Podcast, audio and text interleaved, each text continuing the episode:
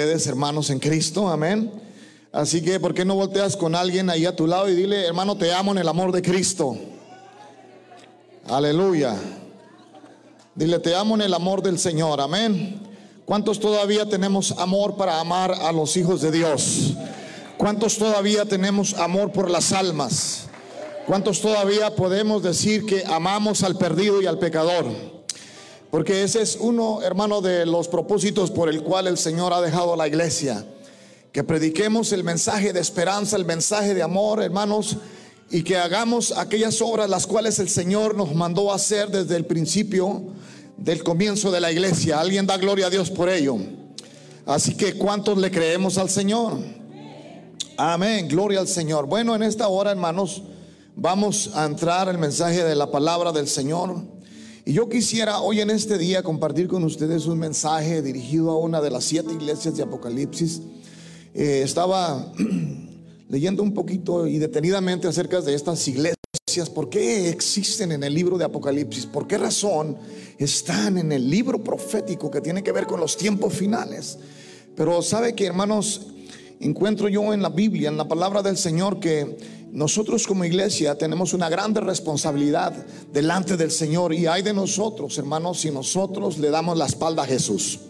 Así que hermanos, vamos allá a la palabra del Señor y abras su Biblia si la trae conmigo en el libro de Apocalipsis, capítulo capítulo 2 y en el versículo 1 en delante y cuando lo tenga diga amén. Dice la escritura, escribe al ángel de la iglesia en Éfeso. Hay una carta que se escribe a una iglesia que está en Éfeso, el que tiene las siete estrellas de su diestra en su diestra y el que anda en medio de los siete candeleros de oro dice esto: Y conozco tus obras y tu arduo trabajo y paciencia, y que no puedes soportar a los malos y has probado a los que se dicen ser apóstoles y no lo son. Y los has hallado mentirosos. Y has sufrido y has tenido paciencia y has trabajado arduamente por amor de mi nombre. Y no has desmayado. Pero tengo contra ti que has dejado tu primer amor. Recuerda por tanto de dónde has caído y arrepiéntete y haz las primeras obras. Pues si no, vendré pronto a ti y quitaré tu candelero de su lugar si no te hubieres arrepentido. Pero tienes esto, que aborreces las citas, los cuales yo también aborrezco. El que tiene oído, oiga lo que el Espíritu de Dios dice a la iglesia. Al que venciere le daré a comer del árbol de la vida, el cual está en medio del paraíso de Dios. Amén. Oremos, Padre, en esta hora en tus manos preciosas ponemos a tu iglesia. Padre, que sea tu Espíritu Santo, Padre, hablando a nuestros corazones, a nuestro espíritu y alma, Señor, en el nombre poderoso de Jesús. Amén. Ocupe su asiento en la presencia de Dios en esta hora, hermanos. ¿Cuántos creemos que Cristo sigue siendo bueno? Encontramos que en el inicio de esta carta, hermanos, eh, vemos que el ángel que, el Señor está escribiendo una carta al ángel de la iglesia en la ciudad de Éfeso. Y luego lo describe como un personaje que tiene las siete estrellas en su diestra y el que anda en medio de los siete candeleros de oro. ¿Cuántos creemos que el Señor se mueve en medio de la iglesia de Cristo? Entonces, hermanos, vamos a, ver un poquito acerca de la descripción o el misterio de esta palabra, hermano, porque así le llama la palabra, el misterio de las siete estrellas y el misterio de los siete candeleros. Amén. Recuerda que al comienzo de esta carta, en el capítulo 1 del libro de Apocalipsis, la palabra del Señor nos dice, allí voy a leer en el capítulo 1 de Apocalipsis, versículo 1, dice, la revelación de Jesucristo que Dios le dio para manifestar a sus siervos las cosas que deben suceder pronto y la declaró, enviándola por medio de su ángel a su siervo Juan. Quiero que entendamos que es Jesús el que escribe la carta con su puño y letra y la manda, hermano, a su siervo Juan para que él, hermano, eh, comience a escribir, hermano, en referencia a la revelación que Dios le da a su siervo. Aleluya, a su nombre. Así que más adelante, en el versículo 3, si nos brincamos un versículo, Dice, bienaventurado el que lee y los que oyen la palabra de esta profecía y guardan las cosas en ella escrita, porque el tiempo está cerca. Entonces, la palabra del Señor nos dice que, hermano, son bienaventurados aquellos, hermano, que pueden guardar, que pueden entender, que pueden comprender la palabra de esta profecía. Pero una de las cosas, hermanos, que nosotros tenemos que entender hoy, es que para poder entender el libro de, revelaciones, hermanos, se necesita vivir una vida consagrada delante de Dios. Se necesita vivir en el Espíritu. Alguien diga amén. Porque la misma palabra del Señor dice, hermano, que las cosas del Espíritu se deben de discernir espiritualmente. Amén. Así que hermano, las cosas del Espíritu no se pueden discernir en la carne.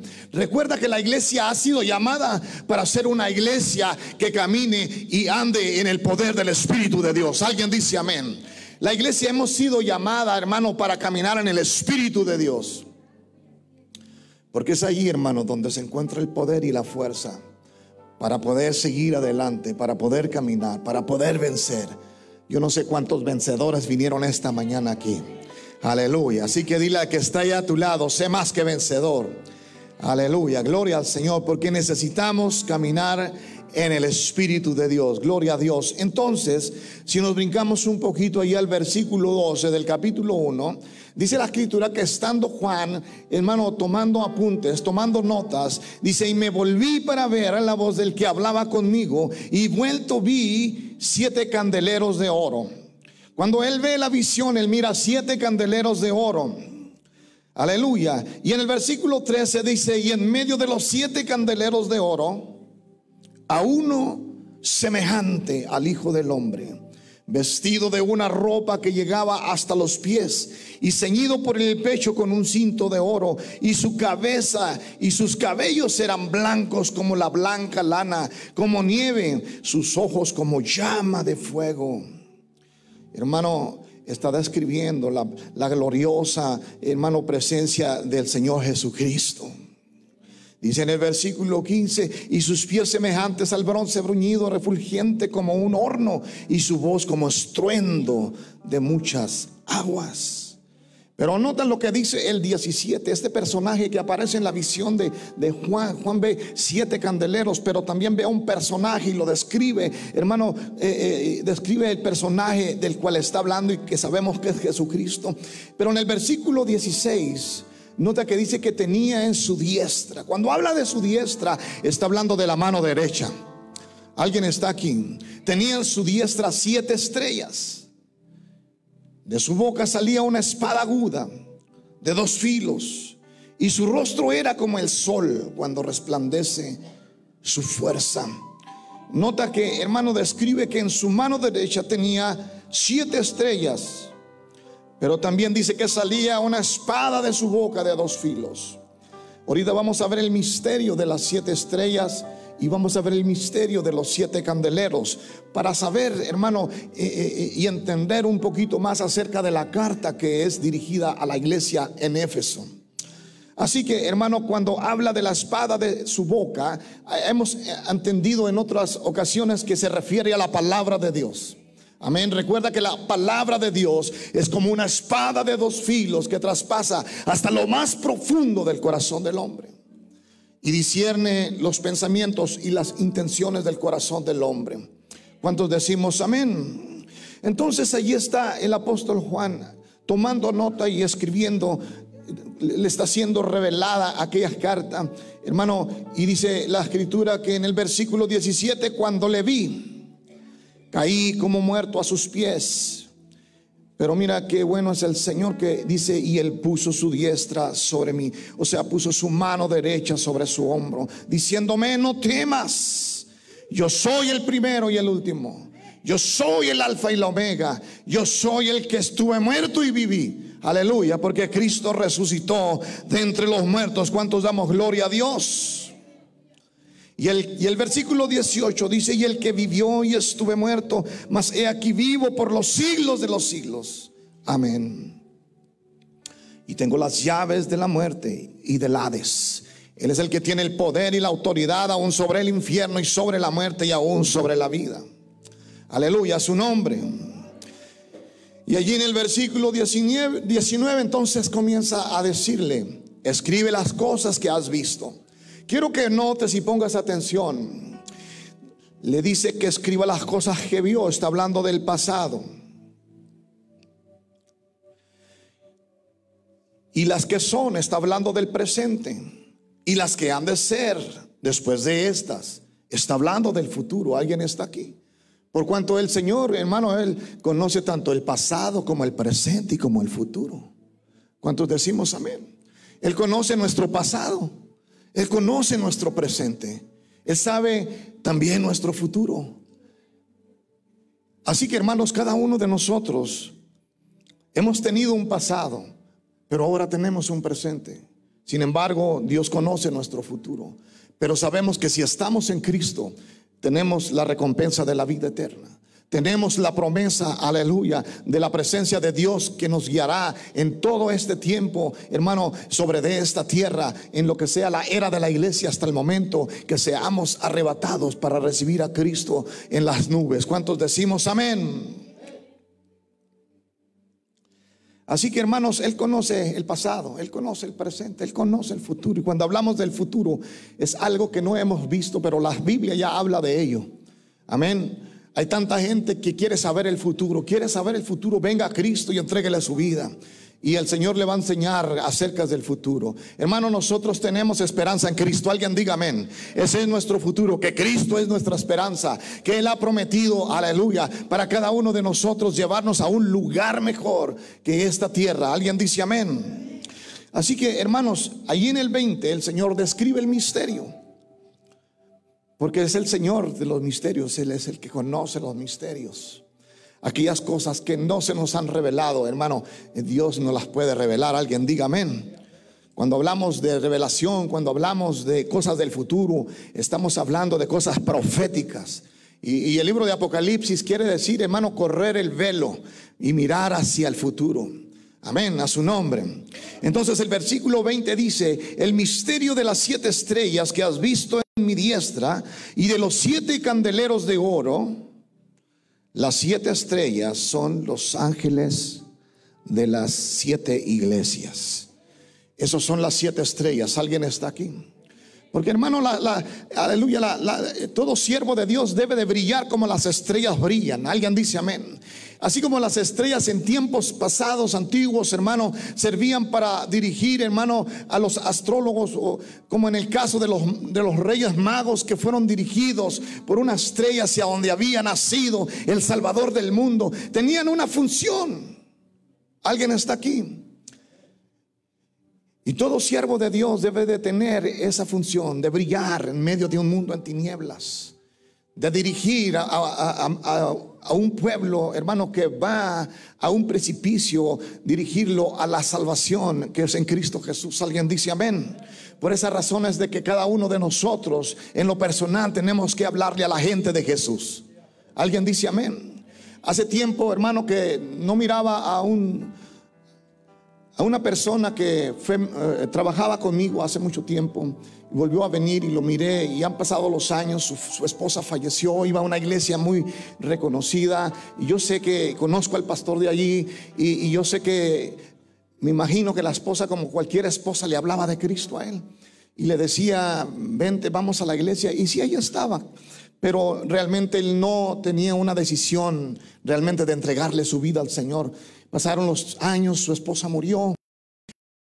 Y bueno, el pastor hablaba con él y ya lo miré un poco cansado, lo miré un poco mal y le dije, le dije, oye, ¿por qué? Quiero hacerte una pregunta, más te voy a agarrar como, como para hacerte una entrevista, porque yo quiero preguntarte por qué tú no le has entregado tu vida a Cristo si tu esposa era cristiana.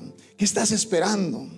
¿Qué estás esperando? Pero hermano, en ese momento el Señor me dio palabra para volverle a recordar lo que alguien ya había sembrado en su corazón. Hermano, yo no perdí el tiempo. El Señor puso en mi corazón, háblale de de mí, dijo el Señor. Yo se lo di y yo sé que uno siembra la semilla y Dios es quien da el crecimiento. Por esas razones de que cada uno de nosotros en lo particular tenemos que estarle hablando, hermano, a los que no conocen a Jesús. Tenemos que estar haciendo ese trabajo. Alguien diga amén. Así que hermano, eh, eh, ese es el misterio de las siete estrellas que, eh, que nos relata el capítulo 2 de, de Apocalipsis en el primer versículo cuando dice, escribe al ángel de la iglesia. Ahorita vamos para allá. Pero las siete estrellas, hermanos, se refiere a, al ángel, al siervo de Dios de la iglesia. En, esta, en pocas palabras, al pastor. Gloria a Dios. Y de los siete candeleros de oro y las siete estrellas que son los ángeles y las siete iglesias y los siete candeleros que has visto son las siete iglesias. Los candeleros son las siete iglesias. Las estrellas son los ángeles. Y los ángeles vienen siendo los siervos de Dios, los encargados de la obra. Qué difícil es esto. A lo mejor si yo hubiera leído estos pasajes no me hubiera, no me hubiera, a lo mejor le hubiera dicho al Señor, Señor, llama a alguien más. Porque qué difícil es estar en los zapatos de un pastor, hermano.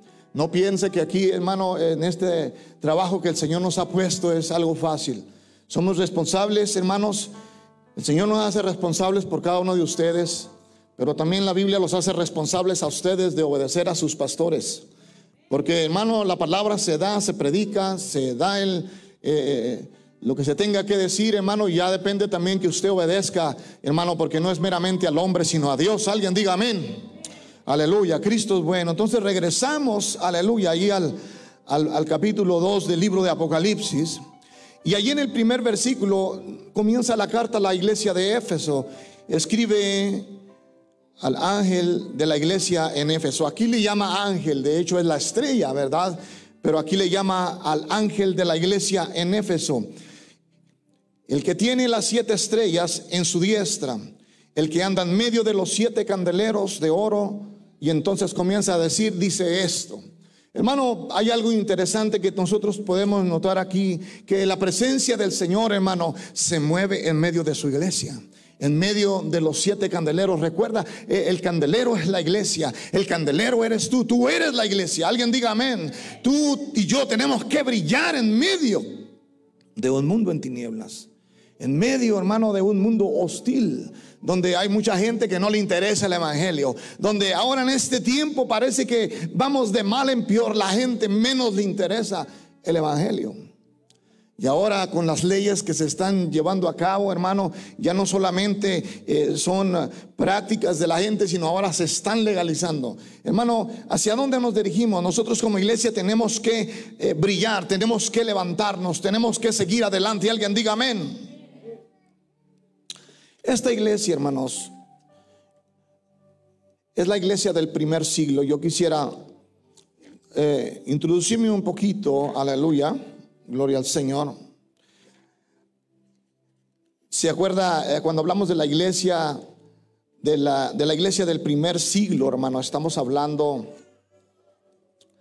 de la iglesia de Éfeso. Esta iglesia estaba en el tiempo de los apóstoles, en el tiempo, hermano, cuando cuando apenas la iglesia comenzaba y lo describe en el libro de los hechos. Yo no sé cuántas veces usted ha leído el libro de los hechos, pero allí encontramos, hermano, ese periodo de tiempo. Y cuando hablamos de las siete iglesias de Éfeso, cuando Apocalipsis se refiere a ellas, hermano, lo podemos ver de dos maneras. Primeramente es una manera de identificar a la iglesia con su estado actual, en cómo está su estado de ánimo por servir a Dios, su estado espiritual Vemos ahora que en la iglesia de Éfeso, hermano, la describe a esta iglesia como una iglesia que ha, hermano, perdido su primer amor. El hecho de perder algo es que ya no está ahí, ya no existe ahí, hermano. Amén. En, la, iglesia de Éfeso tiene un elogio, tiene una crítica, y la crítica es su amor por Cristo no es ya ferviente. Por eso es que es la iglesia que ha perdido su primer amor. El elogio que le da a la iglesia es que rechazó el mal, perseveraba y tenía paciencia. Pero entonces viene de parte del Señor también una instrucción y también viene una promesa, pero la instrucción es obra como lo hacías al principio. Y la promesa es el árbol de la vida. Aleluya. ¿Cuántos creemos que tenemos vida eterna en Cristo Jesús? Por eso dice la Biblia que el que persevere hasta el fin, perseverar hasta el fin ese será salvo. Pero en la instrucción dice, obra como lo hacías al principio. Esta iglesia, hermano, ya no estaba actuando como al principio. Había perdido su primer amor. Y qué tremendo es cuando uno deja de amar. Cuando dejas de amar, hermano, pierdes el interés por la persona. Cuando dejas de amar, ya no haces lo que antes hacías. Si antes le llevabas, eh, hermano, alguna, algún presente o eras atento o eras... Hermano, esto se refleja mucho entre la relación del matrimonio y, y la relación de Cristo con la iglesia. Y aún la relación entre hermanos en Cristo. Alguien está aquí en esta mañana. Yo no sé cuántos se acuerdan de su primer amor, pero ese primer amor, hermano, debe de estar presente hoy en día en nuestras vidas. Alguien diga amén. Porque si ya ese primer amor no está en tu vida, ya preocúpate, porque esta, esta, iglesia de Éfeso, hermano, eh, su candelero fue quitado de su lugar porque nunca se recuperó. Realmente esta iglesia tenía ciertas cualidades como tenía buena teología, conocía, identificaba a los falsos apóstoles, identificaba, hermano, las cosas que no le agradaban a Dios, pero eh, era ya como un mecanismo, realmente ya no había ese amor, esa pasión por el Señor, ya no hacía las primeras obras, hermano, con las que comenzó, sirviendo al Señor con amor, hermano. Lo, lo primero que quería hacer era llegar al templo para servir al Señor. Hermano, cuando la persona perdió su primer amor, no crea que lo pierde de la noche a la mañana se va perdiendo poquito a poquito. Cuando menos piensas ya estás más frío que una paleta. Aleluya. Dile que está ahí a tu lado, no te enfríes, hermano. Dile que está ahí a tu lado, no te enfríes. Hay un periodo, dije, de la iglesia en Éfeso, que es en la iglesia del primer siglo, el periodo apostólico, habiendo comenzado con el envío del Espíritu Santo sobre la iglesia y continuó hasta el año 64, esto es hasta la primera y gran persecución por el emperador Nerón. Este es el periodo más corto de la iglesia ya que duró apenas 31 años, pero por eso es el periodo más maravilloso. Bueno, esta iglesia, hermanos, eh, el escritor aquí, el comentarista, nos dice que duró como por 31 años, porque llegó un momento en el año 70 que la iglesia o el templo, el templo de Jerusalén fue destruido por los romanos, fue destruido totalmente y una persecución en contra de la iglesia, hermano, que dice la Biblia que murieron como un millón de cristianos que fueron torturados y arrastrados, eran los tiempos que todavía posiblemente, ¿verdad? Este no se aceptaba la iglesia entre la sociedad. Siempre la iglesia, hermano, ha, sufrido, ha batallado para, para que la sociedad, hermano, la acepte. Por eso es de que, hermanos, no de todos es la fe. Alguien está aquí. Así que hermanos, eh, era en ese periodo, pero también dice que era un periodo maravilloso porque en ese tiempo, si tú lees el libro de los hechos, nosotros encontramos, hermano, que a donde quiera que iban los discípulos, a donde quiera que iban los siervos de Dios, hermano, lloraban por los enfermos, los enfermos eran sanados, oraban por los endemoniados y los endemoniados eran liberados de aquellos demonios. Hermano, eh, grandes maravillas y prodigios poderosos se manifestaba con esa iglesia. ¿Alguien está aquí? Y estas señales, dice la palabra de Dios, que seguirán a los que creen. Porque usted dirá, ¿y qué está pasando en el tiempo de hoy, pastor? Yo, hermano, a través de mi eh, conversión a Cristo, yo he mirado grandes avivamientos, hermano, en los cuales Dios ha seguido haciendo grandes maravillas, hermano, con el pueblo y con los que no conocen a Cristo, tocando y cautivando sus corazones. Porque Hemos tenido tiempos también en los cuales parece como que nada pasa. Hermano, pero nosotros tenemos que tomar nuestra responsabilidad como iglesia y darnos cuenta si es por falta de amor. Porque, hermano, podríamos enumerar una gran lista de cosas que suceden cuando vas perdiendo tu amor por Cristo o por las cosas de Dios. Esta iglesia de Éfeso dice que había perdido su primer amor. Lo perdió. Y ahorita vamos a entrar un poquito más adelante a su nombre. Entonces, hermano, era un periodo a la misma vez precioso, pero a la misma vez tuvieron una experiencia difícil. Aleluya. Siempre, hermanos, vamos a ver nosotros que van a existir tanto vencedores como no vencedores. Hay gente, hermano, como cada uno de nosotros, tenemos nuestras luchas, batallamos para seguir adelante, pero lo que nos mantiene firmes es el amor a, Cristo, es el poder de su Espíritu Santo. ¿Cuántos dicen amén? Yo no sé cuántos de ustedes se acuerdan de su primer amor en Cristo cuando les vinieron, cuando le conocieron. Yo tengo hermanos desde el 84 que me entregué a Cristo. En ese tiempo le llamaron la época de oro. No sé si ustedes han oído hablar eso, pero todos los grandes predicadores del Evangelio, siervos del Señor, que muchos ya pasaron a la presencia de Dios, todavía anda uno que otro y yo entre ellos.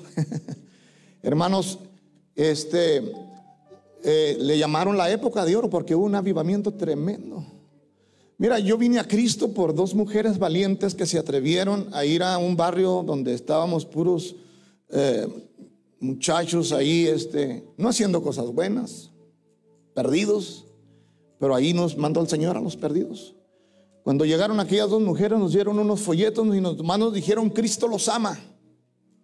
Es todo lo que nos dijeron y luego nos dijeron, los invitamos a la campaña.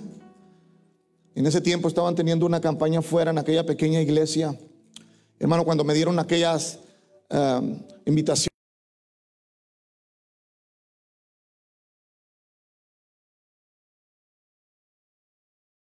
Y luego me llamó más la atención que iban a poner una película, así que dije, una película. A veces eran buenas las estrategias. Bueno, Dios ya sabemos que Dios no necesita eso, pero Dios pone medios para como Él quiere trabajar. Finalmente, hermano, éramos como unos 15 los que íbamos a ir a esa campaña y era afuera. Cuando llegamos allí, hermano, usted sabe cómo llega uno cuando anda perdido, pero bien arreglado, ¿verdad? Allá me senté hasta mero atrás, en las bancas de palo que tenían allá en aquella pequeña iglesia. Hermanos, y empezaron a cantar aquellos coritos que yo jamás en mi vida, le, digo sinceramente, jamás había escuchado. Comenzaron, a ver testimonios. Comenzó la predicación y el llamado al altar. Me había cautivado aquella palabra que había dado el predicador, pero aún así yo todavía no, no era mi lugar. Había una lucha. ¿Te imaginas cuántos demonios estaban allí? Que estaban haciendo lo imposible por retener toda aquella juventud. Había muchos jóvenes. Finalmente, hermanos, no ha de faltar esos hermanitos de los líderes de las iglesias que ya tienen por parte de su pastor, ¿verdad? ¿Qué hacer cuando llegan almas nuevas? Hermano, esos valientes que se levantan y fue hasta allá, hasta donde estaba yo. Y yo, hermano, me pasaban cosas por la cabeza y, el que estaba adelante decía, pásenle y, y, se van a burlar de ti. Nunca le pasó eso cuando vino a Cristo. Y no pase, se van a burlar de ti. Pero déjeme decirle que cuando aquel hombre me tomó del brazo, aquel hermano me tomó del brazo y me jaló y yo me, me hacía duro para que no me llevara. Pero él me jalaba. Y, más voces oía en mi cabeza y decía, se van a burlar de ti. No dejes que te pase. Pero aquel no me soltaba, aquel hombre. Hermano, y cuando llegamos al altar, me, me, no sé cómo caí de rodillas. También él me puso la mano arriba. Gloria a Dios por esos valientes, ¿verdad? Hay mucho en mi caso no fue así, hermanos. ¿Sabe una cosa? En ese momento yo no entendía, pero Dios ya estaba obrando. De ese día en adelante, hermano, comenzó una lucha tremenda. Yo no vine a ser salvo sino hasta después de tres meses, porque no era tan fácil que el enemigo me iba a soltar. Cuando yo vine a Cristo y fui salvo, hermanos, tuve una experiencia extraordinaria y poderosa con el Señor. Hermano, experimenté lo que es el primer amor. Y le puedo decir ahora, yo estoy en el primer amor. He tenido altas y bajas, sí. Pero hermano, si estoy aquí es porque el, amor por Cristo me ha mantenido firme. Pero a través, hermano, de mi caminar en Cristo he visto a muchos de los que fueron salvos juntamente conmigo, ya no están. Se apartaron del Señor. Porque, hermano, en un momento de nuestra vida, cuando vamos caminando en el cristianismo, vienen las luchas, vienen las pruebas, vienen las tentaciones, vienen los problemas. Hermano, y la razón por la que muchas personas se dejan caer es porque no enfrentan las situaciones, no tienen la actitud correcta para enfrentar los problemas, para enfrentar las situaciones de la vida. Recuerda que el Señor ha prometido estar con nosotros todos los días, hermano, de nuestras, de nuestras vidas hasta el fin del mundo. Y Él ha dicho que más poderoso es el que está contigo y conmigo que el que está en contra de nosotros. Estuve a punto, hermano, en un momento de, alejarme completamente del Señor, pero el Señor me levantó siempre con la diestra de su justicia. Aunque me sentía débil, hermano, yo me levantaba en el nombre poderoso de Jesús. Pero yo no, en, ningún momento que yo me acuerdo, me mostré rebelde contra el Señor, sino yo, yo solo estaba en, en, esa lucha, pero en mi inconsciente quizás porque no había mucho conocimiento de la palabra de Dios, yo clamaba al Señor. Y el Señor nos escucha, alguien da gloria a Dios por ello. Así que hermanos, yo no sé, pero cada uno de nosotros ha tenido su experiencia el día que el Señor lo salvó. ¿Cuántos se acuerdan de ese día? ¿Cuántos se acuerdan? Hermano, ese día, yo, ese día que yo fui salvo, hermano, me quería aprender todos los cantos del himnario de, ese, un rojito que, que, nos daban en las iglesias, ¿no se acuerda? Y, y, me los quería aprender todo y me acuerdo que me aprendí uno, uno que decía que se llamaba Trigo Soy, ¿se acuerda? Y ese me quedé toda una noche practicándolo porque dije, yo lo voy a cantar el domingo. hermano, es que cuando viene Dios a tu vida y cambia, hermano, tu vida, te enamoras de Él. ¿Cuántos están enamorados del Señor ahora? Díganle un amén los que están enamorados.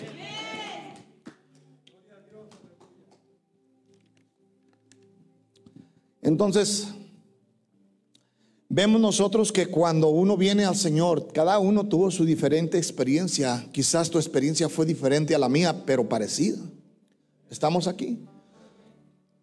Bueno, vemos aquí en la iglesia de, la, iglesia de Éfeso de las palabras del Señor que dice, yo conozco tus obras. Yo conozco tus obras. ¿Cuántos sabemos que Él conoce todo de nosotros? Él nos conoce, hermanos. Tanto las buenas obras como las malas obras. Él conoce todo de nosotros, a su nombre. Pero el Señor nos da la oportunidad, hermanos, si es que nosotros andamos, hermano, eh, decayendo, flaqueando, quizás ya no hacemos las cosas con la misma pasión, Dios nos da la oportunidad, hermano, de levantarnos. Dios nos da la oportunidad de volver a nuestro primer amor. Dios nos da la oportunidad, hermano, de que te sacudas el polvo en el nombre de Jesús y te levantes. Porque mira, una de las señales cuando estamos perdiendo el primer amor es que ya no oras. Ya ni oras por los alimentos. Ni menos cuando te levantas. Y muchos cuando se levantan lo primero que abren es pero el Facebook. Ahora con la tecnología. Por eso se están riendo. Ojalá que ah, eh, ya sabemos que tenemos la tecnología muy avanzada para el tiempo de hoy y que tenemos las Biblias en el teléfono. Ojalá que sea la Biblia. Yo acostumbro usar la Biblia en el teléfono porque la miro mejor. Pero hermano, es una señal de que estamos perdiendo amor por las cosas de Dios, pasión por la obra de Dios. Hermano, cuando ya no nos interesa llegar temprano, estamos perdiendo también. Esa es una señal. Hermano, cuando ya no te interesa faltar una semana, otra semana, si ya faltaste, no, pues de una vez me aviento el mes. Hermano, mala señal, mala señal. Tenemos que tener cuidado porque es como cuando tú vas al médico, ¿verdad? Y te toma la presión y, ve que tu presión está despacito y dice, mala señal, mala señal te mira un poco pálido, amarillo y te dice, mala señal, estás alimentando mal. Hermano, mala señal, comenzamos a, caer en un estado anémico, de anemia, hermano, comenzamos, hermano, a caer en un estado de depresión espiritual que nada nos mueve. Hermano, y nos queremos sentir muy bien cuando te acomodas en tu zona de confort y piensas que estás bien, cuando sabes que estás mal, es más peligroso.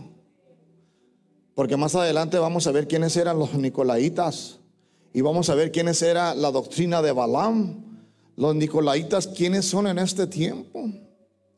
Era un, un grupo de personas que al principio en la iglesia de Éfeso, cuando el Señor les dice, pero tienes esto que aborreces las obras de los nicolaitas. Y dice Jesús, las cuales yo también aborrezco.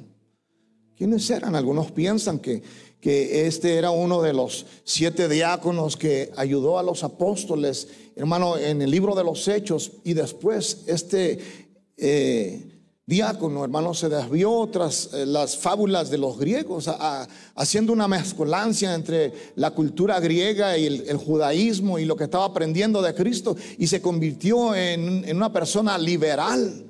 Ahora se conocen como los cristianos liberales. Cuidado, hermano. A su nombre. Y más adelante, cuando tú sigues leyendo las siete iglesias y te vas a la iglesia de, de, Pérgamo, en esta iglesia menciona otra vez a los nicolaitas, pero ya no los menciona como que hacían obras, sino que ya en la iglesia de Pérgamo ya se había establecido como una, como una doctrina. Porque a ellos los reprende y le dice, tengo contra ti que Tienes allí, retienes la doctrina de los nicolaitas y la doctrina de, de, Balaam. Ya, hermano, esta iglesia ya había ido sea, más lejos porque esta iglesia, hermano, de plano ya tenían allí a los nicolaitas como una doctrina. Eso es cuando tú piensas que estás bien, cuando, hermano, sabes que bíblicamente le estamos fallando a Dios. En este tiempo, hermanos, de de gracia que estamos viviendo, nosotros como la iglesia actual para este tiempo tenemos que tomar muy en serio, hermano, nuestra relación con Dios. Alguien diga amén. Tenemos que tomar muy en serio, hermano, eh, nuestro cristianismo. O somos o no somos. Hermano, nadie es perfecto, eso yo lo sé. Si estoy aquí, yo y mi esposa, es porque hemos luchado a través de más de 35 años en el Evangelio. No ha sido fácil, hemos caminado firmes, han venido pruebas, han venido luchas, han venido tempestades, pero nos hemos mantenido eh, de pie en la roca que es Cristo Jesús. Aleluya, su nombre. Por eso es que la palabra del Señor dice, hermano, que finquemos nuestra casa sobre la roca que es Cristo. Cuando nosotros fincamos nuestra vida sobre la roca, así vengan fuertes vientos, así vengan fuertes tempestades, tu casa no caerá tu casa se mantendrá firme. Alguien dice amén. Hermano, por esas razones de que nosotros tenemos que ver eh, lo que la Biblia habla acerca de la iglesia. En sí las siete iglesias es una sola iglesia, pero la describe en siete diferentes episodios para describir así en qué estatus te encuentras ahora, con cuál de las iglesias nos podemos identificar. Tenemos ahí la iglesia de Esmirna, una iglesia sufriente, una iglesia que dio su vida por el Evangelio, que aunque el cristianismo no era fácil en su periodo, se mantuvo firme. Vemos a la iglesia de Filadelfia, una iglesia fiel, una iglesia que se mantuvo firme. Para ellas no hubo reproche, pero para las otras cinco iglesias hubo reproche. Porque, hermanos, las iglesias empezaron a desviarse de la voluntad del Señor. Hay poder en Cristo. Alguien diga amén.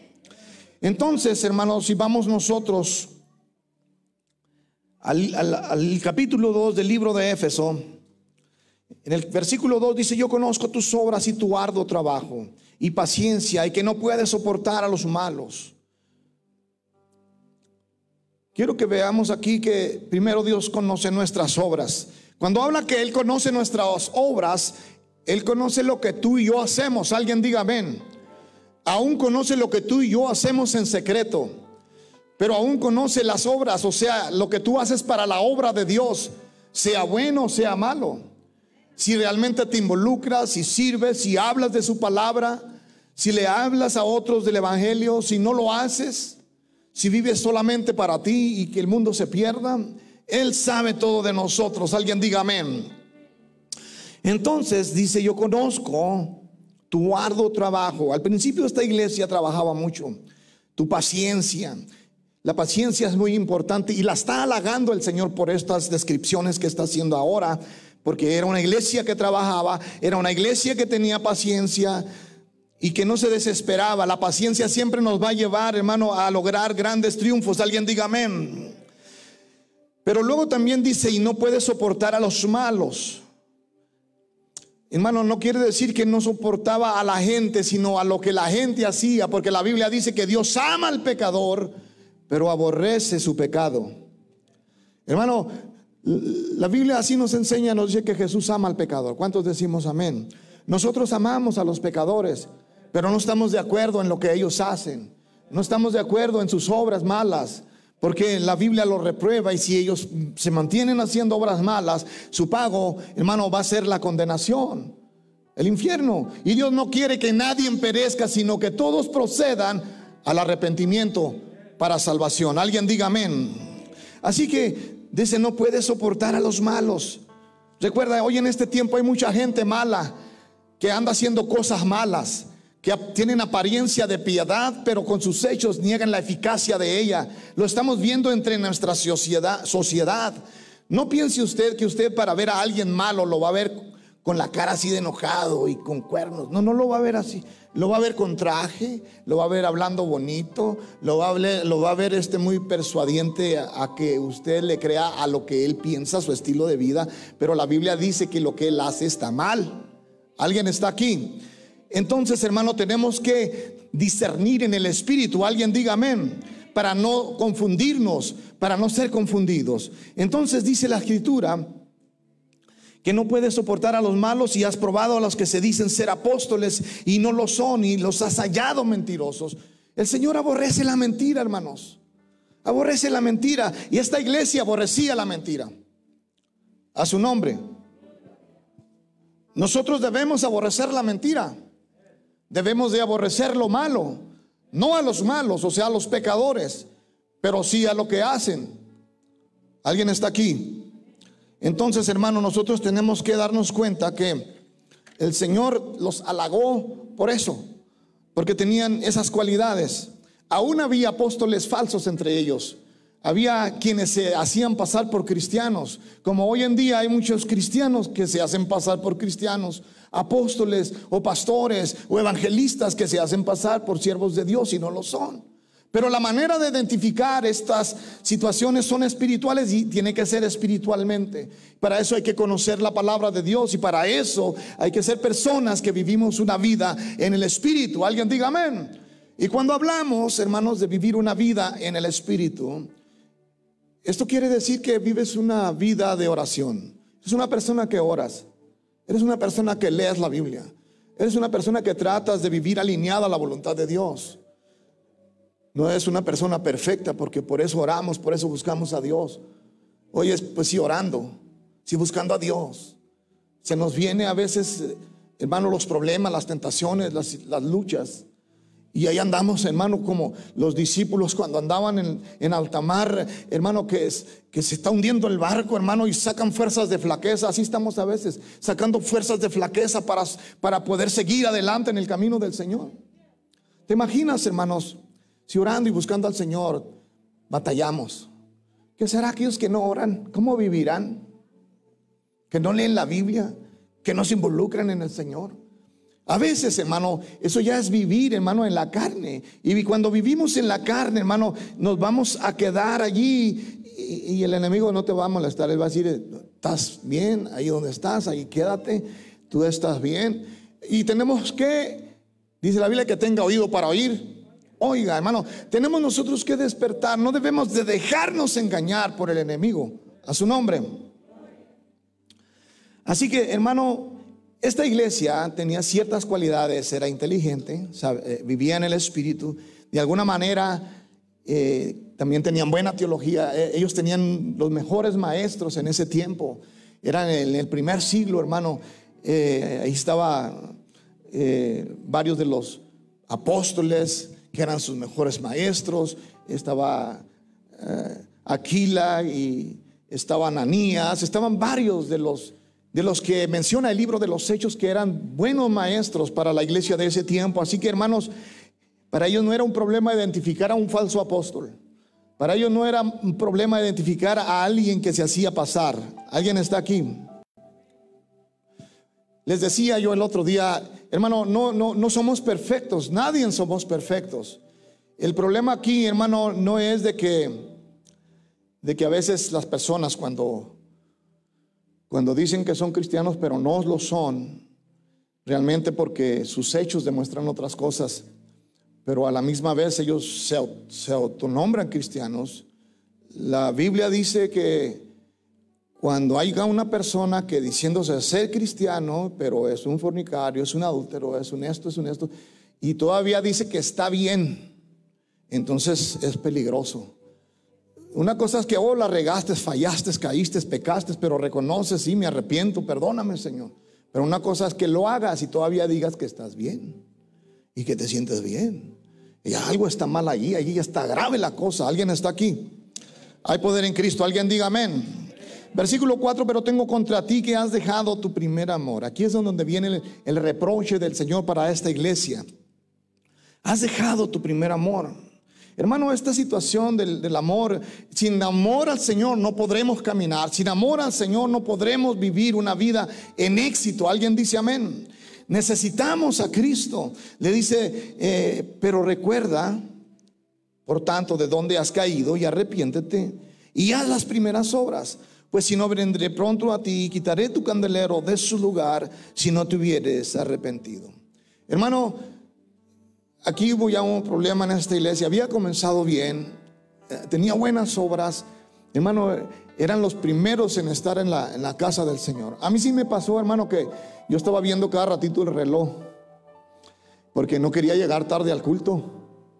Y, y así por varios tiempos me pasó, hermano. Y no quiere decir con eso que ya después llegaba tarde, no, pero experimenté un amor poderoso que jamás en mi vida había experimentado. Hermano, y, me empecé a involucrar en la obra del Señor, hermano, me empecé a involucrar en hacer las cosas para Dios, tanto físicas como espirituales, hermano, y para mí era un anhelo, para mí era una bendición poder participar en la obra de Dios. Aquí le viene el Señor reprochando a la iglesia de Éfeso, pero tengo contra ti que has dejado tu primer amor. Hermano, si no tenemos amor, así tú hables muy bonito, de nada te sirve. El apóstol Pablo lo dice también a la iglesia de los Corintios. Aun si tú hablares lenguas angelicales, aun si tú ayudares a los pobres y les das de comer a los jóvenes y no tienes amor, dice que nada somos. Dice que venimos a ser como un símbolo. Un símbolo viene siendo como un platillo de la batería que ratiñe, sin fino, desafinado.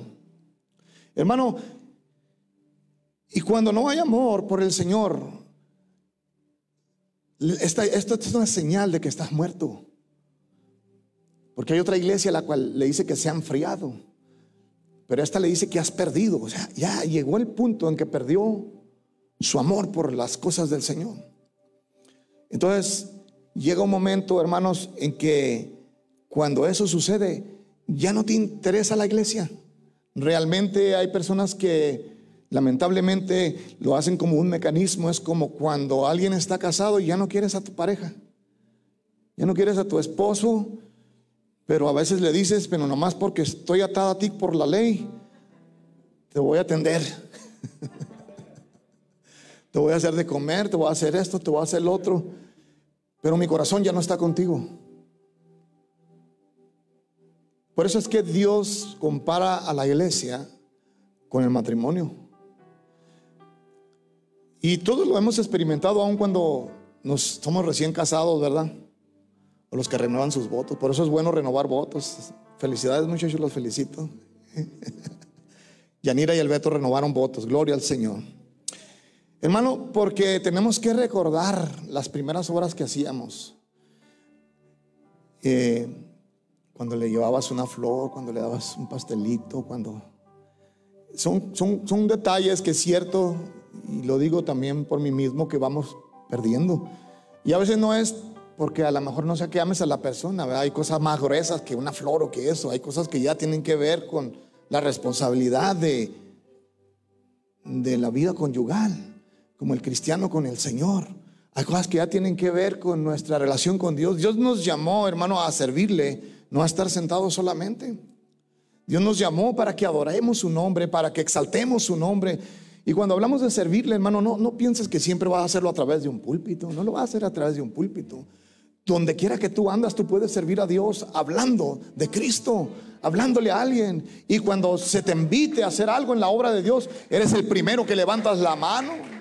Gloria al Señor, alguien diga amén.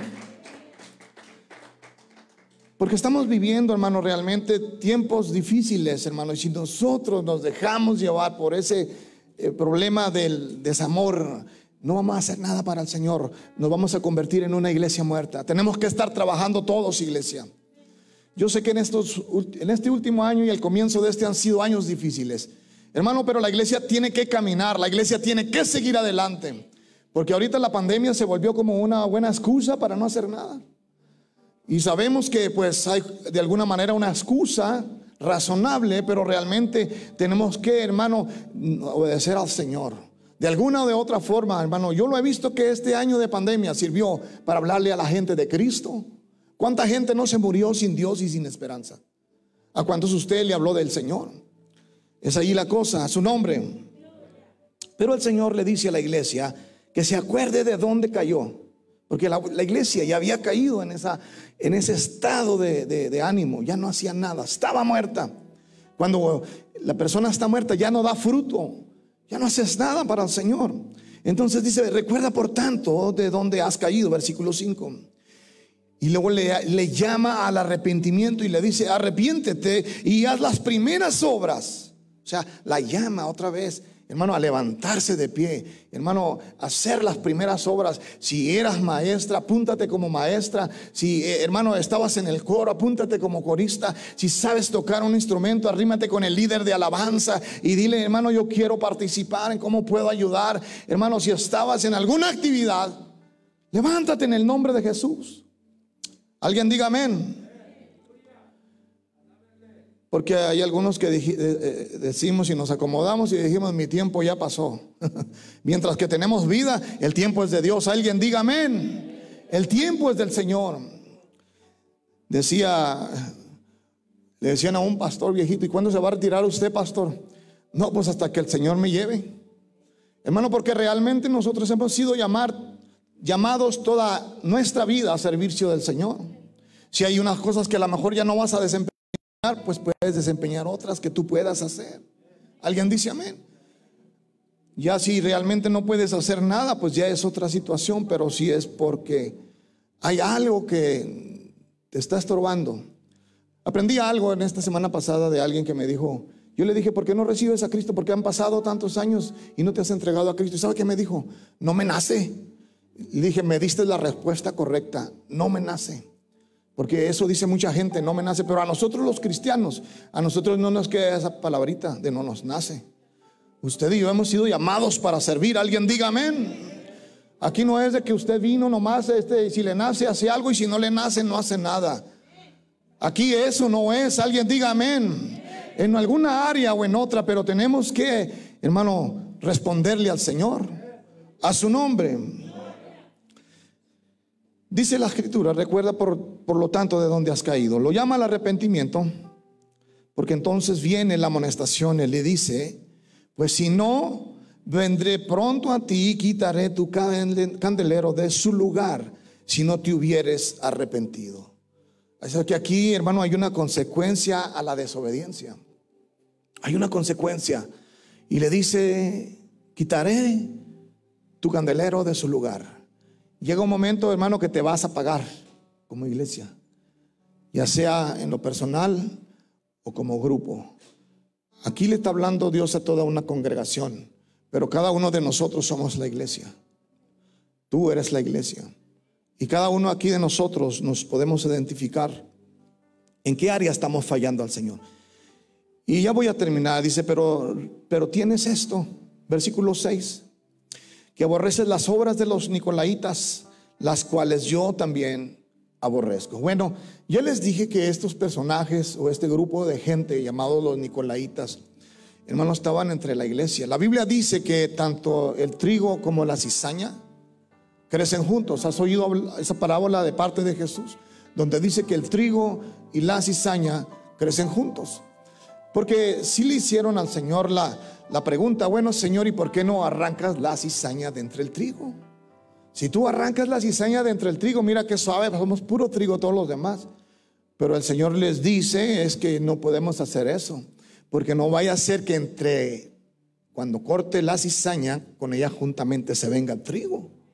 Entonces, hermano, son cosas que vamos a ver y cuando hablamos de estas situaciones no estamos hablando solamente de nuestra iglesia local, estamos hablando de la iglesia de Cristo en cualquier parte del mundo, hermanos.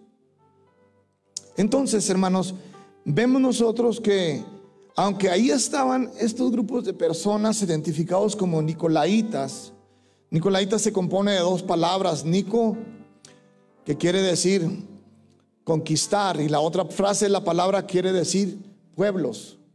De alguna manera, hermano, también es una influencia muy fuerte, pero negativa, que no le agrada al Señor, que se mueve dentro de la iglesia de Cristo.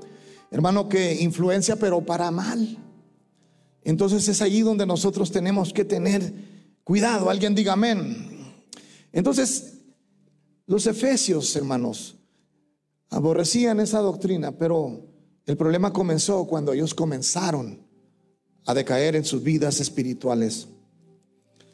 Eh, hay una parte de la palabra del Señor donde dice que cuando, cuando ellos abandonaron su primer amor, cuando ellos cayeron en eso, aparecieron entre ellos los falsos apóstoles y todos aquellos lobos advertidos por el apóstol Pablo. Esto usted lo puede leer en el libro de Hechos capítulo 20 en delante. Ahí usted se va a dar cuenta, hermano, como el apóstol Pablo dijo, presiento que después de mi partida se van a infiltrar entre nosotros los rapaces. Y él comenzó a, presentir el peligro que se avecinaba. Hermano, e, en esta iglesia del primer siglo no era fácil vivir el cristianismo tampoco. Aunque se miraba la gloria de Dios por doquier, no era fácil, tenían muchas luchas. En ese tiempo, hermano, la iglesia de Éfeso era conocida, hermano, por una, por una ciudad muy importante de sus tiempos. Era una ciudad muy comercializada que tenía eh, puertos muy importantes también donde el, el, comercio era a través de aquellos puertos y había mucha buena economía, hermano, pero también había un problema en la ciudad de Éfeso. En la ciudad de Éfeso, hermano, eh, había la adoración a, a, los dioses paganos. Había la adoración, hermano, a la diosa Diana. Se dice que en ese tiempo, allí en la iglesia, hermano, de, en la ciudad, una cosa es la iglesia, otra cosa es la ciudad. En la ciudad de Éfeso había un templo dedicado a la diosa Diana. Ese templo, hermano, se cree que era la séptima maravilla del mundo en aquel tiempo. En ese templo, hermano, eh, veneraban a la diosa Diana, hermano, y era conocida como la diosa de la fertilidad. De tal manera, hermano, que los que la veneraban dicen que venían de todas partes del mundo, pero también venían gente importante como emperadores, como reyes, hermanos, gente que se movía en grandes rangos de la sociedad para venerarla. Pero también se dice que ahí en, esa, en ese templo de la diosa Diana, hermano, trabajaban por lo menos 300 mujeres prostitutas y el hecho de que se llamaba la, diosa de la fertilidad es que porque ellos la veneraban porque las mujeres fueran fértiles, porque pudieran embarazarse, porque pudieran tener hijos. Así que hermanos, para los efesios, para los hermanitos de la iglesia de Éfeso, vivir en una ciudad donde se mueve la idolatría, hermanos, donde se mueve todo tipo de pecado y sobre todo, hermano, eh, pecados sexuales, no era fácil para la iglesia, era difícil. Era luchar en contra, hermano, eh, de la marea. Pero el Señor había prometido estar con ellos. Entonces, ¿qué pasó? Hermanos, se descuidaron. Perdieron su primer amor por la obra de Dios. Y de esa manera, hermano, la iglesia decayó. Y hoy en día dicen que solamente se encuentran ruinas de aquellos lugares. Así que, hermanos, el mensaje en esta hora para nosotros es de que no perdamos nuestro primer amor. Mantengámonos firmes en ese primer amor. Si tú te sientes que has estado perdiendo tu primer amor porque quizás otras cosas te han estado llamando la atención, cosas del mundo, vivimos, es cierto, en este mundo y necesitamos las cosas de este mundo para sobrevivir. Pero nosotros tenemos que ser buenos administradores de este tiempo y de este mundo en el que vivimos para saber a quién vamos a poner en primer lugar en nuestra vida. Alguien diga amén. Porque el primer error que cometemos es sacar a Dios de nuestra agenda y ponerlo en segundo, en tercero y a veces hasta en el último lugar. Esas son señales de que vas enfriándote poco a poquito. Poco a poquito, recuerda, la caída no es de la noche a la mañana. La caída puede tardarse. Cuando menos piensas, ya eres más eh, mundano que cristiano. Ya andas igualito que los del mundo. Ya no, no, ya eres igual. Ya no sientes devoción por la obra de Dios, ya no sientes pasión, ya, ya, ya todo eso se apagó. Preocúpate por ello. ¿Dios te puede sacar de allí? Claro que sí. ¿Cuántos dicen amén? ¿Sabes quién luchó en una situación así? El rey David. El rey David. David cuando fue confrontado por el, por el sacerdote, el profeta Samuel, hermano, y le dijo a David la situación por la que él estaba pasando, que no le agradaba a Dios. La Biblia dice que David se arrepintió. Y es una actitud correcta arrepentirnos cuando hemos fallado. No dice que David se llenó de, de, de, arrogancia o de, y que le contradijo al profeta Samuel, ¿no? Hermano, es como si le hubieran echado un balde de agua helada a David, porque se le acusaba no solamente de adulterio, sino se le acusaba de asesinato. Y se dio cuenta, y es de ahí donde se cree que, que David escribió el Salmo 51, donde habla David y dice, no apartes de mí, Señor, tu Santo Espíritu donde habla David y dice, perdóname Señor, y comienza a escribir una oración en el Salmo 51, hermano, y le dice, vuélveme el gozo de mi salvación, porque lo primero que pierde el cristiano cuando se va enfriando es el gozo. Se te va el gozo, hermano. Ya cuando no hay gozo, nota una persona gozosa y cuando ya la ves después de unos años que ya no es el mismo, ya no tiene el mismo gozo, hermano, nótalo, velo bien. Ya no hay pasión por el Señor, ya no hay el mismo gozo. Hermano, y nosotros hemos sido llamados a vivir en el gozo de nuestro Señor, a vivir en el primer amor. Hermano, que vienen pruebas, vienen luchas, vienen tentaciones. Estamos en un mundo, pero el apóstol Juan dijo, estamos en el mundo, pero no somos del mundo. Amén. Dios nos ha llamado a ser gente, hermano, victoriosa en el Señor. Así que hermanos, te dejo con esto esta mañana en tu corazón. Vamos levantándonos, hermanos. Que este 2021, hermano, si te sientes así como apachurrado, de esas veces que sientes tu corazoncito apretado así, que, y luego te dicen, hermano, ándale, levántate. Mira, vamos al culto. ¿Quieres volver a cantar?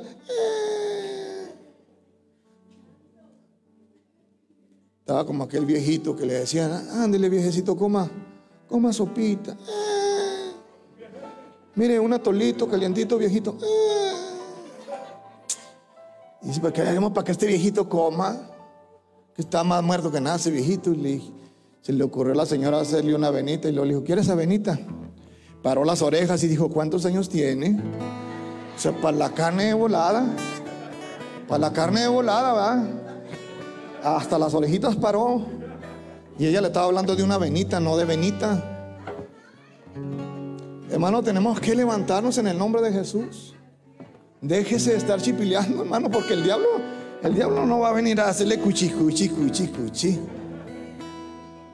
Te va a abrazar y te va a decir, you are okay, mija, you are okay. You are Christian. ¿Quién te dijo que tú no eres cristiana? Mira, te sabes varios cantos. Que así trabaja el enemigo. Hermano, los dejo con esto en su corazón. Este, a mí me sorprendió verdaderamente porque hay siete iglesias mencionadas en Apocalipsis. Pero es que ahí nosotros asumimos una grande responsabilidad delante de nuestro Dios. Póngase sobre sus pies. Si usted quiere pasar a este altar, usted puede hacerlo. Puede venir al, al Señor y decirle, Señor, aquí estoy.